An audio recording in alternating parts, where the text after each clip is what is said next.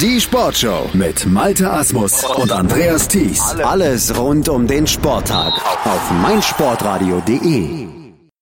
Am Wochenende haben die Schwimmer ihren Weltcup in Eindhoven auf der Kurzbahn ausgetragen und es gab einige Rekorde bzw. richtig gute Leistungen. Darüber müssen wir sprechen. Das tun wir mit unserem Experten zum Schwimmen, mit Sebastian Mühlenhof. Hallo Sebastian.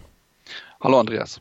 Sarah Schillström hat die Weltrekorde ja knapp verpasst, aber sie hat sich am Wochenende in sehr, sehr guter Form gezeigt.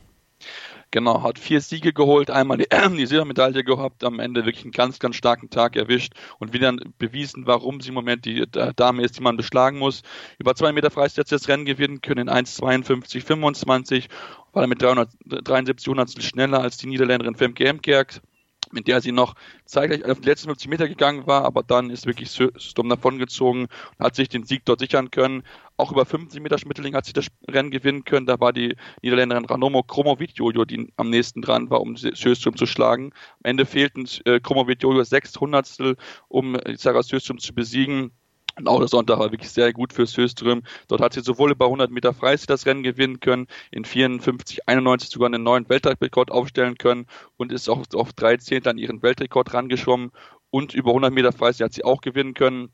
Zwar nicht in Rekordzeit, aber mit 51, 21 trotzdem starke Zeit hingezaubert, war damit auch 125 Hundertstel schneller als Ranomo Kromovic Jojo, die hatte am Freitag noch das Rennen gewinnen können bei 50 Meter Freistil gegen Söström. Da war sie in 23, 26, wirklich um 41 Hundertstel schneller als die Schwedin und ähm, da war wirklich das Problem, dass die Schwedin noch nicht so ganz im Rhythmus drin war, hat sie auch über 100 Meter Lagen bewiesen, da hat sie sogar das Podium verpasst gehabt.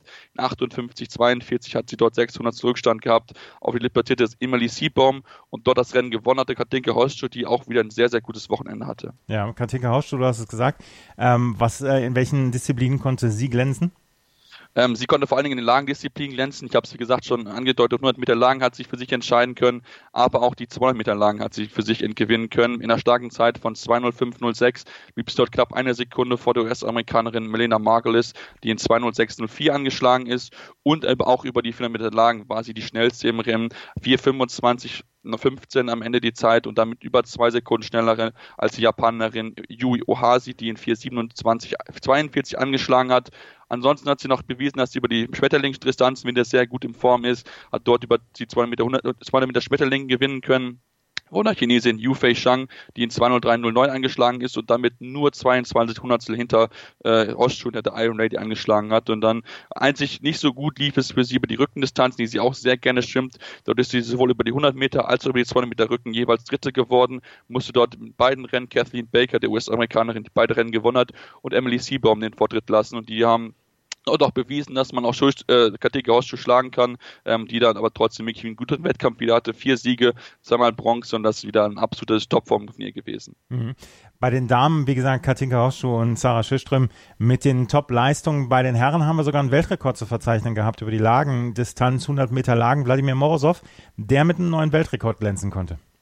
Genau, hat einen neuen Weltrekord aufgestellt, hat seinen eigenen Weltrekord aus dem Jahr 2016 verbessern können. In 50, 26 war er 400 schneller und hat dabei das Rennen klar gewonnen. Dort hat der Japaner Daya Seto nach 51, 40 angeschlagen. Also über eine Sekunde hat der Rückstand und das über 100 Meter.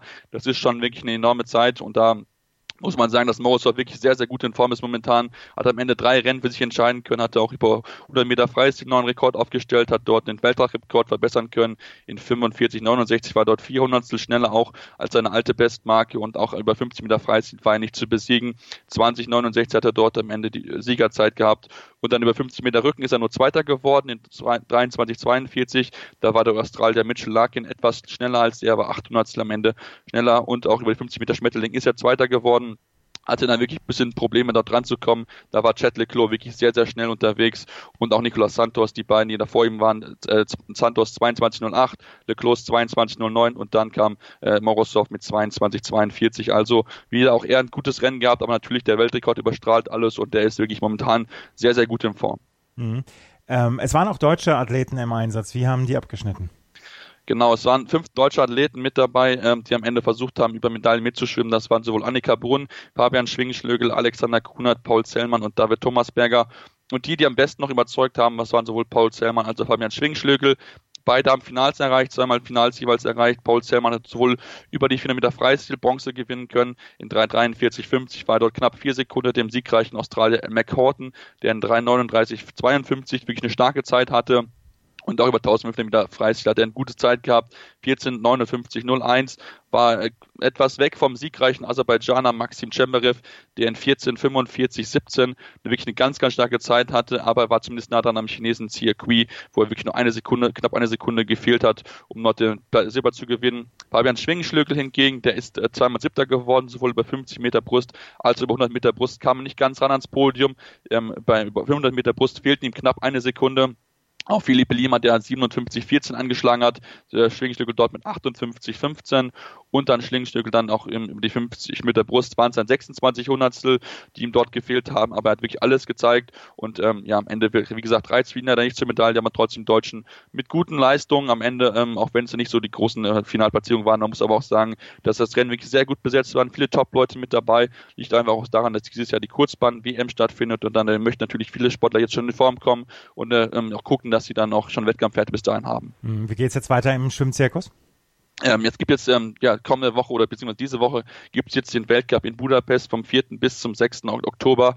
Da wird es dann entsprechend eine kurze Pause dann geben, bis, bevor dann die nächste Wettkampfreihe kommt mit Peking, Tokio und Singapur und dann natürlich, ich habe es angesprochen, die Kurzbahn-WM Ende des Jahres, wo viele darauf hinarbeiten werden im Dezember und das ist dann eine große Highlight dann noch am Ende dieses Jahres. Und ihr werdet hier auf meinsportradio.de natürlich darüber informiert, wie diese Wettbewerbe im Schwimmen ablaufen. Am Wochenende gab es den Kurzbahn-Weltcup in Eindhoven mit richtig guten Leistungen und vor allen Dingen dem Höhepunkt dem 100 Meter Lagen-Weltrekord von Wladimir Morosow. Das war Sebastian Mühlenhof mit seiner Expertise zu diesem Wettbewerben, zu diesem Wochenende im Schwimmen. Danke, Sebastian. In rund 40 Folgen habt ihr mich jetzt schon sagen hören, I want to tell you about the Beatles. Ich habe euch die Geschichten zu ihren Alben und ihren Songs erzählt, euch ihre wichtigsten Wegbegleiter und Vertraute vorgestellt und natürlich die Orte, die für die Bandgeschichte eine wichtige Rolle spielten.